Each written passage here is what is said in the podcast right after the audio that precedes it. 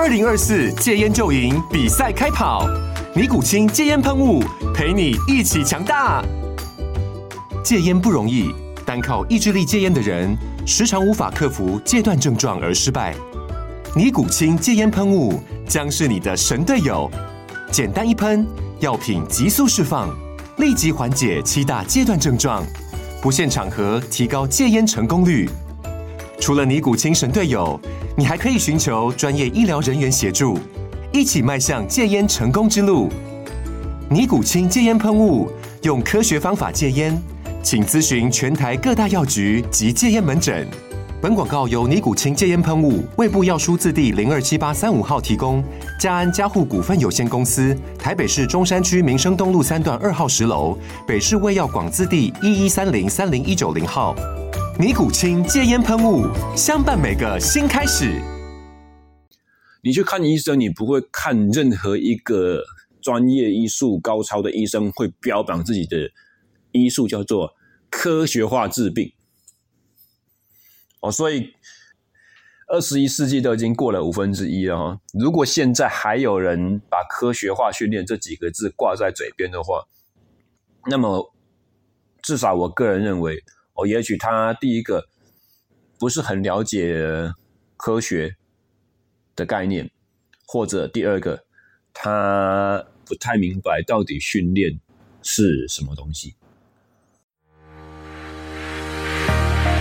欢迎来到第四集的 SSE 训练漫谈。呃，这集原本预计呢，希望是个短片，结果一路下去，夯不啷当又讲到超过三十分钟。呃，希望大家对这样子的篇幅长度的 podcast 接受度还算 OK。那么前面的三集发现有许多来自国外的听众，包含了有美国来的、马来西亚的，那还有两个国家让我比较讶异是西班牙和肯亚。那对于这两位呃这两位外国朋友呢？您是在什么样子的机缘之下知道 SSE 的训练漫谈？欢迎在 Podcast 进行当中呢，利用 SoundCloud 的留言功能跟我打声招呼。我们的脸书粉丝专业名称改了，哦，从原本的 Interaction Fitness 改成 SSE Interaction，哦，希望这样子之后会比较容易找得到。以下节目开始。大家好，欢迎收听第四集的 SSE 训练漫谈。那么这一集的名节目名称呢，叫做“我从来不讲科学化训练”。为什么会有这样子的节目标题呢？呃，因为一直以来，很多时候我在讲训练的时候，不管是对我的学生啦，对我的客户啦，对我的同才，或者是只是对一些有着类似兴趣，但是呃，并不算职称上面并不算是教练的一些运动爱好者们，在谈论训练的时候，呃，经常我的言谈里面会。让大家有一种好像我非常注重一些科学概念或科学证据的这个印象，呃，所以像是譬如说有一个同事，前同事，他喜欢开玩笑叫我说我是科学小料，哦，但是实际上呢，呃，我在对任何人在谈论训练这档事的时候，我从来没有讲说我所做的训练是科学化训练。那这一集节目呢，就是要来稍微的聊一下这件事情。那我们要讨论这个议题之前，首先我们要先来想一个问题啊：所谓的训练和运动到底差在哪里？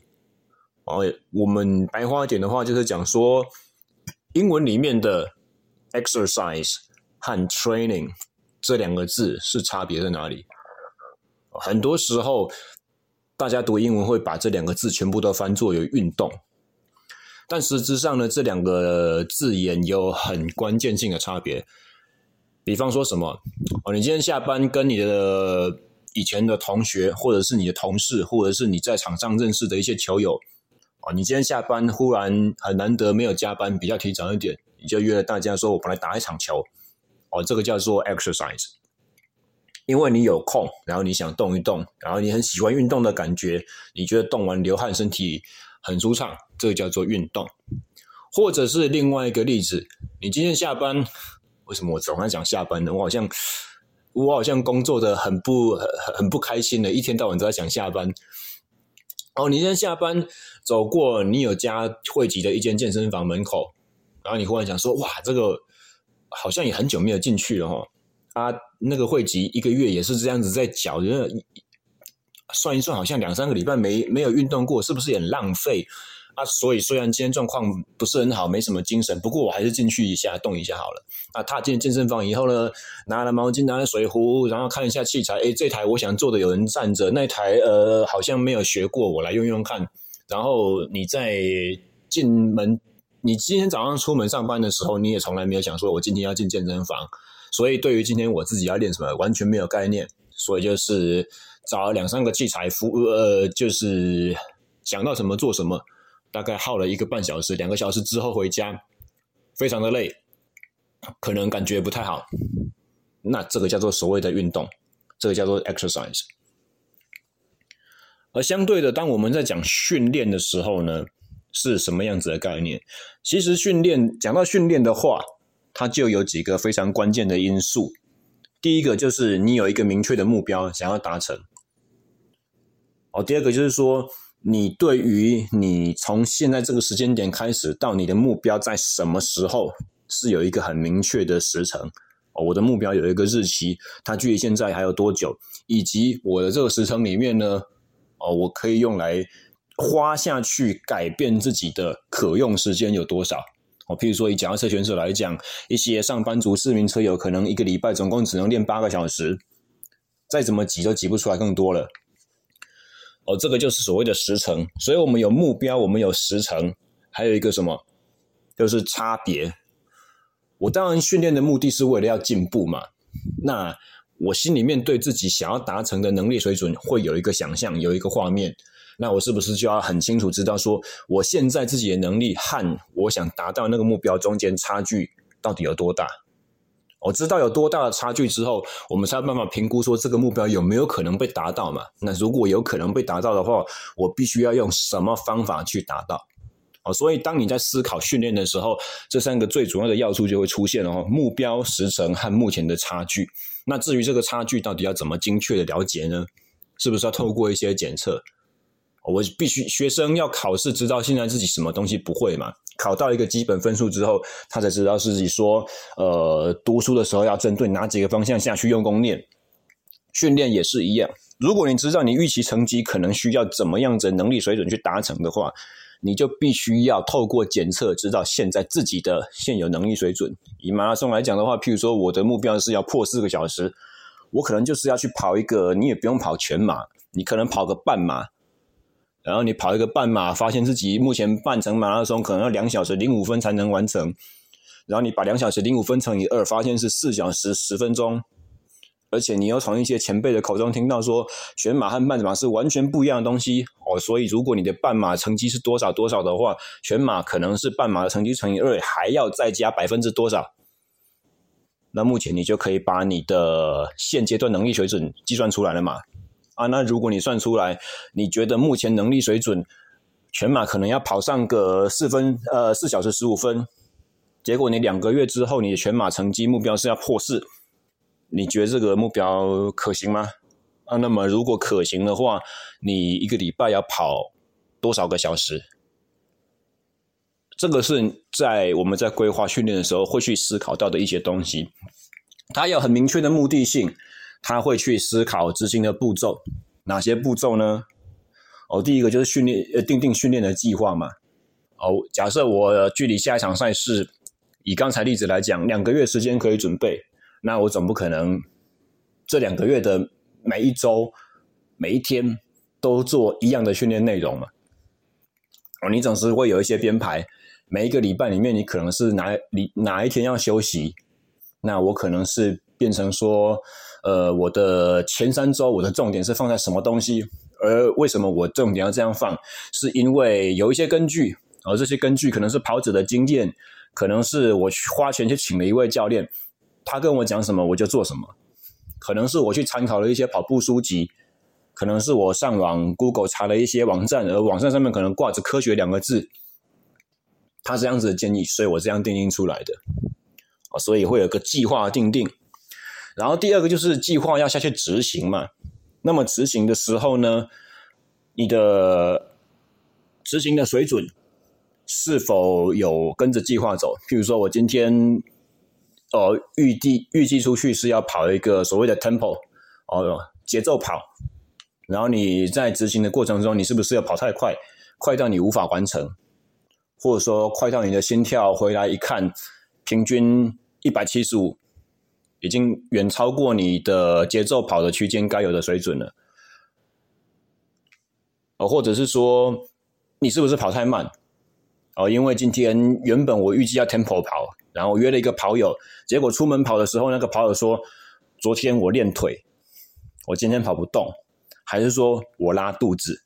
还是可能你今天出去跑的时候，发现刚开始天气很凉爽，飘着一个小雨。你跑得很舒服，速度就不小心加快，结果到了第一点五个小时之后，你开始肚子饿，你开始发冷，你撞墙了，跑不动。哦，这些都是执行过程中可能发生的事情，所以执行过程中是需要监测的。那执行过后呢？譬如说一两个礼拜下来，你可能要追踪，哦，你要去看看你原先画的计划里面到底做了百分之多少。我之前我在帮一些自行车车友在开训练计划，在做规划的时候，我都要求他们会回报。那回报回来的话，如果他们的执行率在百分之八十以上，我会认为是一个非常好的训练执行，因为计划总是赶不上变化嘛，对不对？哦，所以你会去回头看我原本预计要做的事情，到底到底做了什么，百分之几？那剩下没有跟计划完全一样的部分呢？我是多做还是少做？那我如果多练的话，是练了什么？啊，多练的东西是在哪一天、什么情况之下去练的？哦，我题差个题哦，我们讲个题外话。之前以我在帮选手们开训练课表规划的时候呢，我都会特别告诉他们说，如果有某一天的哪一个课表你没办法执行的话，就让他去吧，就放手。千万不要想说我要去补课哦，昨天我应该做什么？结果我因为聚会，我因为加班，呃，我因为可能感觉真的很累，我就跳过了。今天我有罪恶感，所以今天原定课表上面是 A 课，呃，原定课表上面是 A 训练，我就把昨天跳过的 B 训练也加进来，哦，全部都执行。哦，其实这是不需要的，这会让原。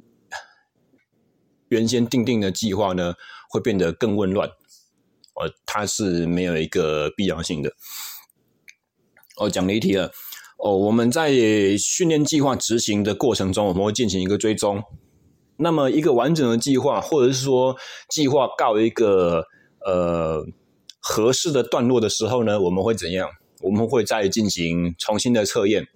我们刚刚讲说，开始之前我们会希望。对自己的本身能力水准有一个明确的了解嘛，对不对？所以会先做测验。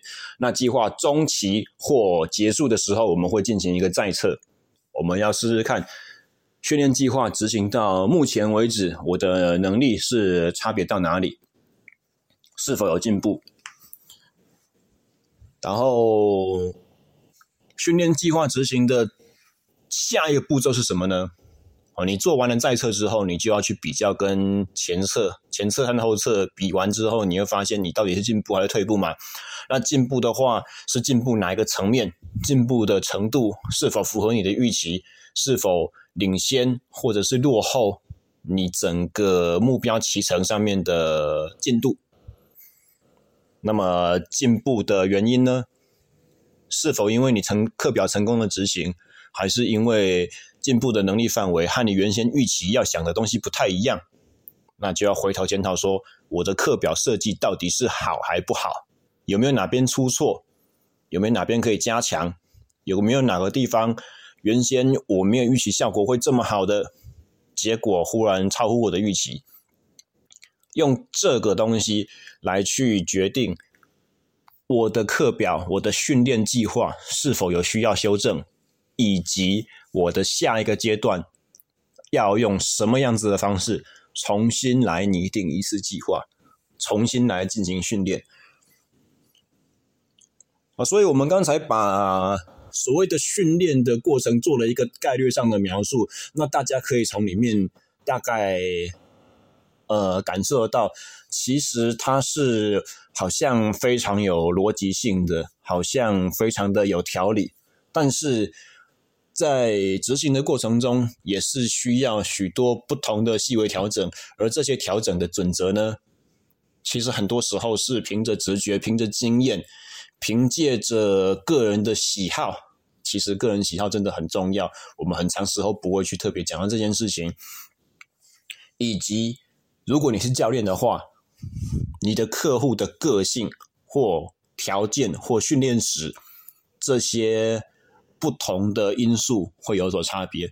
哦，所以有一句老话讲说，训练是一半的科学和一半的艺术。哦，这个。艺术这副部分，我是不太确定了，因为我自认为自己是没有什么艺术细胞，我没有什么艺术涵养。但是如果你把所谓的艺术这个部分讲成是工艺或者是工匠的呃一个操守或精神的话呢，我就会觉得说是非常的符合，因为我自认为自己非常的宅嘛，我是一个做事情。嗯，喜欢觉得自己有职人精神、匠心独具的这么样的一个家伙哦，所以如果是用职人或者是工匠的这种方法去做形容的话，那我会觉得说训练是一半科学一半艺术这种讲法就是非常非常的贴切了。哦，所以以上的话就是训练。哦，所谓的训练到底是跟运动差别在哪里？其实是差的，真的是蛮多的哈。运动是没有什么计划，没有什么特别的目的，没有对执行的过程和想要达到的结果没有什么特殊的想象。哦，这个叫做所谓的运动。爱运动的人很多，但是爱训练的人，呃。应该是在所有的运动人口里面来讲，还真的不太多。那么大家为什么会愿意训练呢？可能有一少部分的人是像我一样，着迷于这种过程的调整和设计以及执行。呃，也许有另外一些人，因为对他的目标太过于热情的追求。他太爱他的目标了，以至于爱到他可以忍受训练中这么多的讲究、这么多的纪律、这么多的拘束。哦，所以这个是训练和运动的主要差别所在。哦，哦，那我们这个 SSE 训练漫谈呢，我们都在讲训练。我个人所希望做到的一件事情，就是说，其实如果你对运动是像我一样有非常有热情的话，那么，也许你在运动的方式可以稍微的讲究一点，可以试着用一些训练的思维或方式下去走。那当然，训练不见得适合每一个热爱运动的人。但是你没有尝试过，你没有做过有效训练之前，也许你不知道训练是这么的好玩，或者是也许你不会知道训练之后你所能够得到的成果有这么的明显。这么的令你惊讶哦，就像有一些人会说的，贫穷会限制你的想象，是一样的道理。穷人永也也许永远没有办法去理解说，为什么富人在生活上，在他们的事业上会做出哪一些选择。相对的，在我们运动这件事情上面也是一样哦。你如果从来没有认真的投入过训练的话，你也许我。永远没办法理解说，为什么这个人可以变得这么强，或者为什么这个人为了他的目标可以努力到这种程度。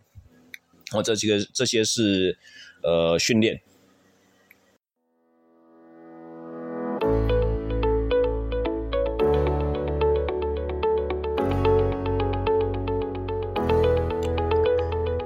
节目中间，我们先插播一段广告哈。哦，今年度我决定再开放两位自行车训练的名额。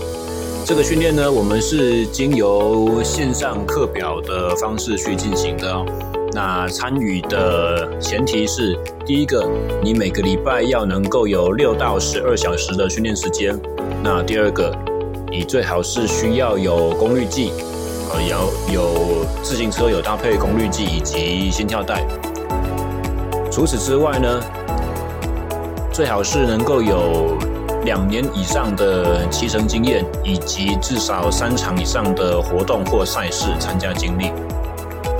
如果您对提升自己的自行车骑乘表现有兴趣，或者是有一个目标想要去完成，而目前没有人可以指引你，欢迎寄信来到 ssc 点 interaction at gmail dot com，或者是直接在 sse interaction 的脸书粉丝页留言或私讯。而 email 的标题，请麻烦写下。申请二零二零年度自行车远端训练名额，并在信中稍微描述一下您的年度目标赛事，或者是如果没有目标赛事的话，您对参与训练的期望以及希望联络的管道。以上，我们继续节目收听。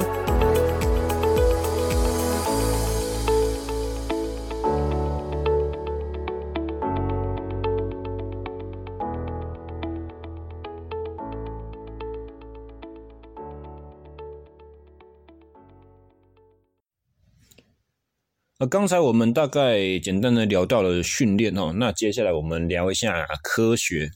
所谓的科学呢，科学到底是怎么一回事？哦，其实科学就是对于一些事实的探讨嘛。那这些探讨的过程中包含了什么？包含了实证和逻辑这两件事情。科学最主要、最重要的基础就是实验嘛。哦，借由实验去证明一些事情。那这些实验必须要是可重复的。那它的前提和它的方法必须，它的前提必须要是清楚解释的，而它的方法必须要是严谨而没有破绽。那么逻辑是怎么一回事呢？意思就是说，实验所做的、证实的或者是佐证的，都是一些比较片段的小资讯。但是假设我们今天知道了一个道理，说有 A 的条件就可以造成 B 的结果。那我们从另外一个实验，其他人的研究知道，有 B 的这个条件就可以造成 C 的结果。那么这两个科学实验的所获知的东西就可以拼凑在一起，让我得出我如果做了 A，我就可以得到 C 的结果的这个推论。哦，这个叫做逻辑嘛，逻辑推理。哦，这是科学的做法，最基本的做法。但是，其实科学的精神是什么呢？哦，科学的精神的话，也许大家就不那么熟悉了哦。其实，科学的精神主要是包含了三个最主要的，呃，你可以说它算是信仰吧。第一个是什么？第一个是相信真理存在，相信世界上有所谓的真理。而第二个呢，是。相信真理永远没有办法被获得，啊这两个听起来好像有很吊诡的冲突，但是这就带到了第三条：相信借由不断的研究，人类的智慧可以无穷尽的去逼近真理。也就是说，真理没有办法获得，没有办法被你找到，但是你所知道、你所认为的事情，会距离。真正的你相信存在那个真理越来越近，越来越近，越来越像，而这也是我们为什么要不断的在科学这条上道路上面不断努力前进的原因。那其实你说这这个精神，这个三个相信，它其实有任何道理吗？好像真的要说也没有，它跟宗教信仰也没什么两样。哦，那。这三个相信，这三个信仰，在我们套用在运动科学上面，会是什么样子的一件事情呢？所以在运动科学家上面，他们也许也相信着有世界上拥有世界上有一套最好的训练，因为他们想要去追求这个最好的训练，他们想要借求借由他们的研究去把他们的知识，他们现阶段所有的知识去趋近理想中真正最好的那个训练原理。而这个我们就要带到第二条，科学家可能运动科学家可能相信，世界上最好的训练方式是永远没有办法被获得到的。这也是为什么每隔四年一个奥运循环，一个奥运周期过后，大家就会开始研究说，这一届的金牌到底是用了什么方法在训练的。我要搞懂他的训练方式，因为我相信我的训练方式还不够好。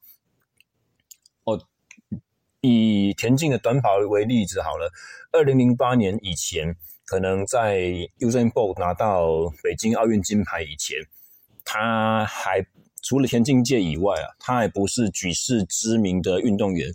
在那个之前呢，短跑的百米世界纪录可能是阿萨法·帕沃，大家就会在一窝蜂的研究说，为什么阿萨法·帕沃可以跑得这么快？呃是不是因为他起跑的时候做了很用力的推蹬，他做了非常大的跨步，那他抬腿是做得相当彻底的，他的加速非常的凌厉。啊！但是当 Usain b o 这个家伙出现的时候，颠覆了大家所有人对于短跑选手的认知。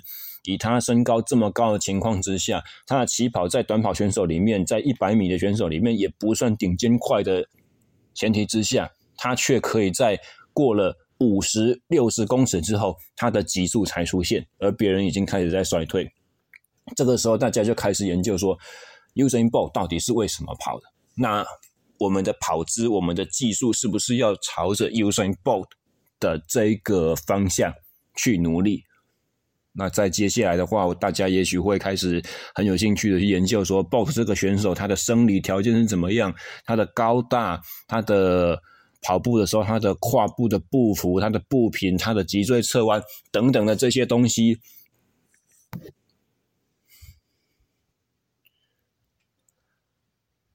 哦，这个就是科学运动科学家在做研究的时候，他们所遵循科学的三条最重要的精神。哦，那在这个以上的解释里面，也许我们就会知道说，其实科学家是永远注定要落后在世界上最优秀的教练和最好的训练方法之后。为什么这样讲？因为有没有发现刚才所提到的一个科学家相信自己永远没有办法找到最好的训练方式，所以他们永远都在观察优秀的教练和选手为什么能够得到这么好的成绩。运动科学所发展的第一步是观察人家是怎么成功的，第二步才是借由我们已经知道的理论基础来去解释这个现象，解释这个教练。和这个选手的做法为什么会成功？为什么这个组合是最终可以导致胜利？那用解释这个过程呢，我们来发展出一套理论，也许用这套理论去练，就可以练出比现阶段的教练和选手更好的成绩，而他们永远会落后在教练和优秀运动员的身后一步。这不代表科学不重要。哦，其实刚刚我们所说的科学会发展出理论，呃，根据这些理论去做更新的训练方法的研发，是运动之所以会进步非常重要的一个环节。但是这告诉了我们什么呢？科学研究和运动训练、体能训练或者是竞技的训练，本质上有着非常关键的差异，他们不是同一件事情。哦，科学和训练不是同一件事情。好，再来我们讲到训练有没有办法应用科学的方法？哦，我的结论是很难，其实非常的难。哦，因为我们从刚才的论述里面就有提到说，科学的发展是非常的严谨的，但是训练呢？训练我们要的是效果，而且我们不只是要效果，我们还要效果来得快。我们要效果来得快，为什么要快？因为我要比对手更早一步得到这个训练效果。哦，所以当我们要快的时候，我们就没有办法讲究每个步骤都很严谨，每一个我所采取的决定都需要经过科学实验的验证，这是不可能的。这个缓不济急。哦，所以有时候我们会看见一些人在讲训练的时候啊，我会讲究很多很多不同的量测方式，我会得到很多不同的参数，譬如说什么杠铃、杠心的移动速度，譬如说我跳跃的腾空高度，譬如说我站在一个车力板上面，我起跳或者是我着地脚踏地所能够测到的反应力量。或者是比较运动生理学的领域，我们会讲什么？我们会讲乳酸值，我们讲 VO2 哦，就是摄氧量哦，最大摄氧量百分之多少？林林总总很多，听起来好像很专业，很多数字，很多缩写。但是应用上这些数据的训练，就是好的训练吗？就一定符合科学精神吗？我认为答案是不对的。哦，因为训练科学要怎么融入训练里面呢？就是我们刚刚所讲的训练的计划定定和执行和追踪、再测以及调整的这些步骤里面，它都是要依据以往的科学研究成果去制定的。也就是说，训练的设计和执行过程中，你必须要有科学的思维。这个东西远比你用什么东西去量测你的训练执行还要来得重要。最后，我想举一个例子，就是我自己的客户最近发生的案例，我们来探讨。这是一位医师啊，他是我合作常年的客户，他是一个跑者，他从去年的年中，呃。因为诸多原因，因为增加了训练的强度，又同时增加跑量，这是一个训练上的大忌。但是呢，身为教练和我的学员，我们两人共同犯下了一个相当不应该的错误。我们同时把跑量和训练强度都增加了，结果这位客户呢，他产生了足底筋膜炎。哦，所以足底筋膜炎发生之后。我们试着持续训练一段时间，状况都是时好时坏，哦，经常维持，然后又往更坏的方向走，最后终于下定了一个大彻大悟的决心，要休息。那休息过了一段时间之后呢，想要慢慢的开始恢复，或者是维持训练，而要怎么样子去度过这段时期，而不要让体能退得太糟糕呢？我们试过很多种不同的方式。譬如说，其中有一个方式是我让他做力量耐力形态的举重，哦，垫脚尖的这个动作，自身体重而已，也没有拿重量。然后我们做二十下、三十下。这个设计方式背后的思维是什么呢？是因为我们肌肉如果造成严重缺氧的话，它可以刺激血管内皮增生因子跑出来。哦，那血管内皮增生因子除了可以刺激肌肉纤维附近的微血管增生以外，它还有一个很重要的功能，是它可以刺激肌腱韧带组织的修复和再生。那在我的概念里面来讲的话，诶，你足底筋膜受损了，那我们急性期已经过了，最严重的疼痛期已经过了，那我们是不是就应该增生强化？结果呢，那一段时间所试行下去是非常的糟糕。每一次只要做垫步的训练，接下来就会换来非常疼痛的复发。那么我这位学生呢，他本身其实也是医生哦，所以其实在一开始最早前足底筋膜炎的症状一出现的时候，我就强烈建议说。这个东西不是教练训练能够解决的，你应该去看医生。那他本身就相当的反对和抗拒，理由是因为虽然他不是本科系的医生，但是足底筋膜的这种呃产生的机制机转，他们以前在医学院的时期就已经受过训练了，然后再加上各路跑友的经验。导致他会有一个看法，就是说，我说看去看复健科，这个是复健科也是依然无法帮我有效解决的。哦，他们所能够做的就是提出几个建议：消炎止痛，然后停止运动休息。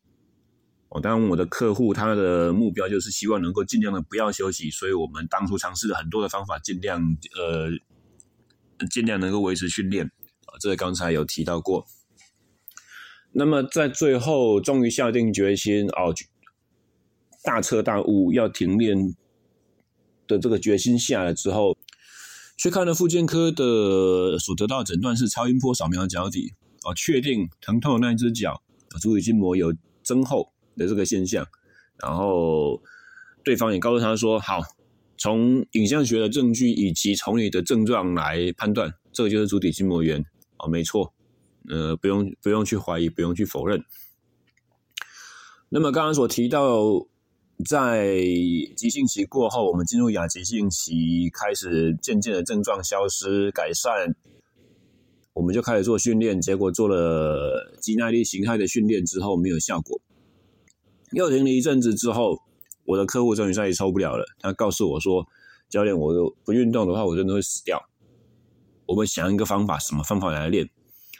哦，所以在他再次找上我之前，我就已经曾经给他开过一些自主训练的课表，在家踩飞轮机，哦，用什么样子的呃间接方式去寻求至少某一个用某种方式来维持体能，不要掉得太糟糕。当然，你是跑者的话，你不用跑步的方式练跑步是一定会退的，没办法啊。但是基本的心肺的能力。我身体要如何在有氧的方式运作？我们用其他耐力训练去做 cross training，应该还是能够给予刺激哦，以致你下一次重新投入跑步训练的时候，呃，你的身体可塑性还是高的，你对训练的反应还是好的，你练回来的速度，呃，至少还是可以算比完全停练来得快。那么这一段期间过后之后，刚才讲他再次找上我的。我们一起训练的时候，我采取的一个方法是什么呢？呃，除了加强它的核心啊，然后改善它的髋关节活动，改善它的柔软度，增加 hamstring 的可动性之外呢，针对脚底，我所采用的训练方式是最大力量哦，等张的收缩，坐在腿部推蹬机、蹬腿机里面，我把杠片加到顶，然后。呃，在推动的时候呢，从底部推动起来的时候，我帮他一把，等到脚稍微伸直的时候，再去做垫脚的动作，五下，每一下垫出去大概停个两秒钟，再回来。那么练完之后呢，证实这个方法是相当的，你要说有效吗？因为其实还没有重新恢复跑步训练，我们不知道。但是，呃，至少我们可信赖的一件事情就是，我客户跟事后跟我反映说，哎，这个练法不会不舒服。我引用他原本讲的字句就是这样子，不会不舒服。呃，练完之后隔天没有什么特别的异状。那么我在选取这种训练方式的背后，我的想法是什么呢？软组织伤害嘛，分为三个期：发炎期、增生期和重塑期。那我们现在如果发炎和增生都已经过完了、结束了，我们进入到软组织要重塑的时候，哦，最重要的一个因素就是在于你要给它负荷。而且你像阿基里斯腱或者是足底筋膜这么强壮的韧带肌腱组织的话呢，它需要的是非常高的负荷，非常强的力量。让它新增生的胶原蛋白能够在我们想要的方向上去排列之后，才能够重新长出最好的机械特性，才能够强壮，才能够抵抗破坏。呃，所以我们必须要用大重量去给它做一定时间的拉伸。呃，但是因为这个训练周期还没有走完，所以现在唯一知道可以肯定的一件事情是怎样，这样练不会痛，所以。最大力量五下垫步的这个方法，比自身体重二十下垫步的方法来得好。但是假设，比如说我的客户这样练了两个月回来，重新跑之后，一整年的练跑都没有发生足底筋膜的复发，这会代表我选择这个方式是对的吗？很难说。啊，答案是非常难说。为什么？因为这是我所选用的第二个方法，而在第二个和第一个方法中间，其实我们又休息过了一段时间。搞不好真正让他练的不会不舒服的关键因素，并不是我的训练方法选对，而是因为中间这一段时间我们已经修够了。再说，你看我们在选择这两个训练方法中间，这可以算是某种程度的实验嘛，对不对？但是我实验的对象是同一个人，我实验的这个叫做我们实验的样本只有一个。那在统计上面，只有样本数为一的 实验结果是没有不具任何意义的，啊，它是不具任何意义，它可能是根本就是几率。乱枪打鸟，不小心瞎猫碰到死耗子碰出来的。再加上我们用了同一个样本，但是前后的状况，我们适用的前提不一样。如同我刚才所说，我们中间又休了一段时间。哦，所以一样，你看你在做自己或者是做个人的训练选择上面的时候呢，你背后的理由可能是具有科学化的思维，但是你的做法。不可能符合科学研究所需要要求的步骤与严谨度。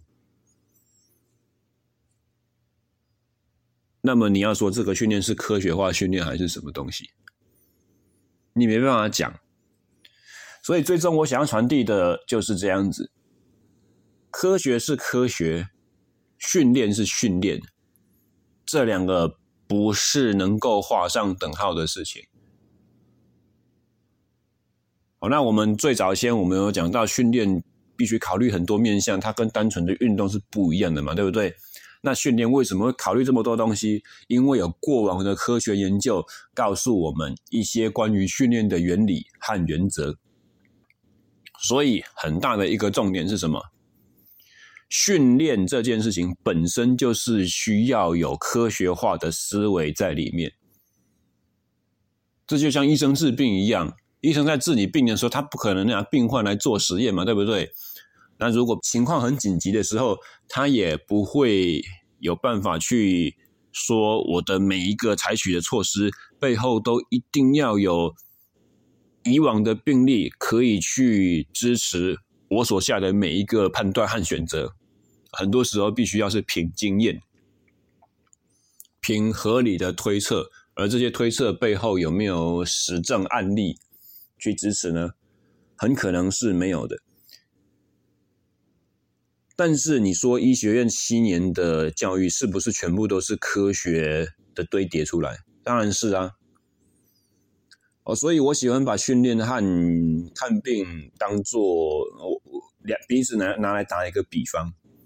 你去看医生，你不会看任何一个专业医术高超的医生会标榜自己的医术叫做。科学化治病，所以能够理解这个概念吗？医生在看病人的病，本身就和科学是脱不了关系的。你没有任何科学素养的人宣称他可以治病的话，他就叫做密医。哦，所以看病这件事情本身和科学脱不了关系，但是没有人会说。我的医术是科学化看病，哦，所以训练和医学一样哈，它是跟它是背后有科学化的思维，但是它的做法不可能随时都完全遵循科学研究的步骤，然后也跟医医疗行为一样哈，训练的。构筑的背景，每一个步骤都与科学息息相关，是不可能脱得了关系的。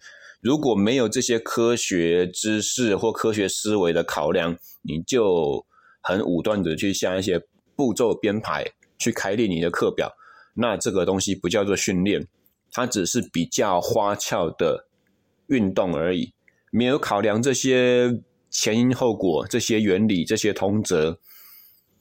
你的东西就算看起来再怎么厉害，哦，你所采取的方法还是属于所说的压香对的摆，哦，只是你拿的那支香看起来比较炫一点，看起来好像有很多了不起的参数，因为很多厉害的教练他是用跟你一样的工具，他拿跟你同一支香，哦，但是因为你的脑袋里面没有我们刚刚所说的这些科学的科学化思维的步骤。没有对自己的目标时程，然后自己的能力差距有很明显的概念，然后你不知道怎么订定训练计划，你的执行乱七八糟，你没有在执行的过程中做追踪，你跑完一个周期之后，你也没有进行再一次的检测，然后你没有对自己的训练计划有重新的评价和修正。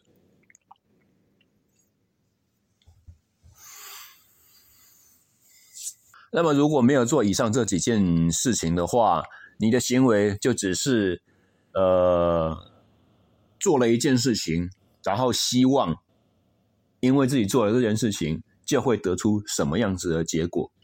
哦，你所怀抱的也仅仅只不过是一个希望而已。而这个就回到我们节目最开头所说的 exercise 是一样的。我对于我为什么选择要这样做运动，没有什么道理。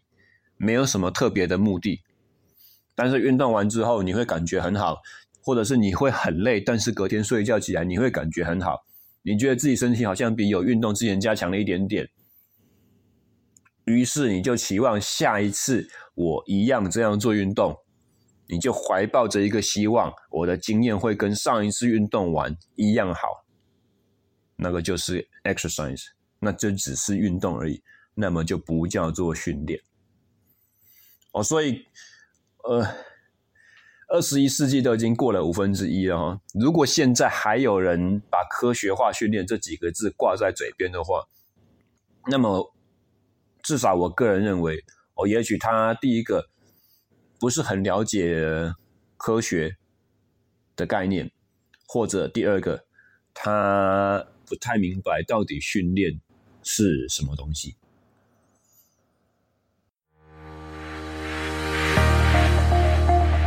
以上就是本集的全部内容。如果你喜欢我们的节目的话，欢迎按赞、分享、追踪与订阅。那么 Podcast 节目的话，录制到目前为止，大致上都还是以比较平易近人的内容为主。哦，那如果你想要了解更深入一点的关于运动相关的知识，呃，可以参考我们。Interaction Fitness 的 YouTube 频道，或者是以往的官方部落格，里面都会有一些比较深入的文章。那么，同样的，如果对于想要听什么样子的话题，欢迎直接在 Podcast 过程中留言，或者是在脸书粉丝页私讯我们，让我知道。还是一样，非常感谢大家的支持。我们下个礼拜天再见，谢谢大家。